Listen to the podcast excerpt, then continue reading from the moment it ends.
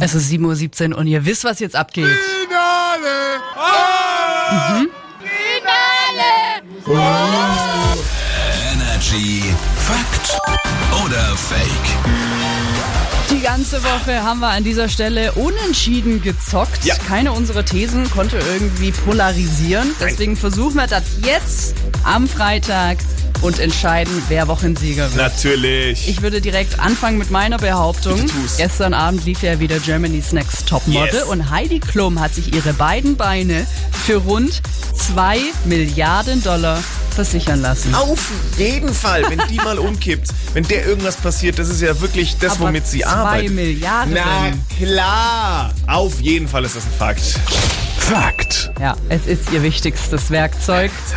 Ne? ist schon Ähm, ziemlich crazy. dementsprechend 2 Milliarden. Gut, dann lasse ich mir meine Stimme jetzt auch für 2 Milliarden Euro irgendwo versichern. Also no offense, aber Okay, gut, äh, So. komm, nein, nein, nein, nein, nein, nein, nein, wir kommen zu meiner These. Wir hatten es ja gerade über Österreich, Wien, schlechteste Flirter. Ne? Jawohl. Mhm. Ich habe noch einen neuen Fakt zu Österreich. Ich behaupte, bis 2001 war es erlaubt, seine Kühe zu sprengen. Fakt oder Fake? bis 2001. Ja. Aber warum sollte man das tun? Tja, das ist die Frage. Aber die Österreicher, die haben ja wirklich teilweise den Schuss nicht gehört. Deswegen Fakt, Es ist ein... Fakt. ich glaube es nicht. Und zwar ging es um Warum? die Kühe, die oben auf dem Berg gestorben sind.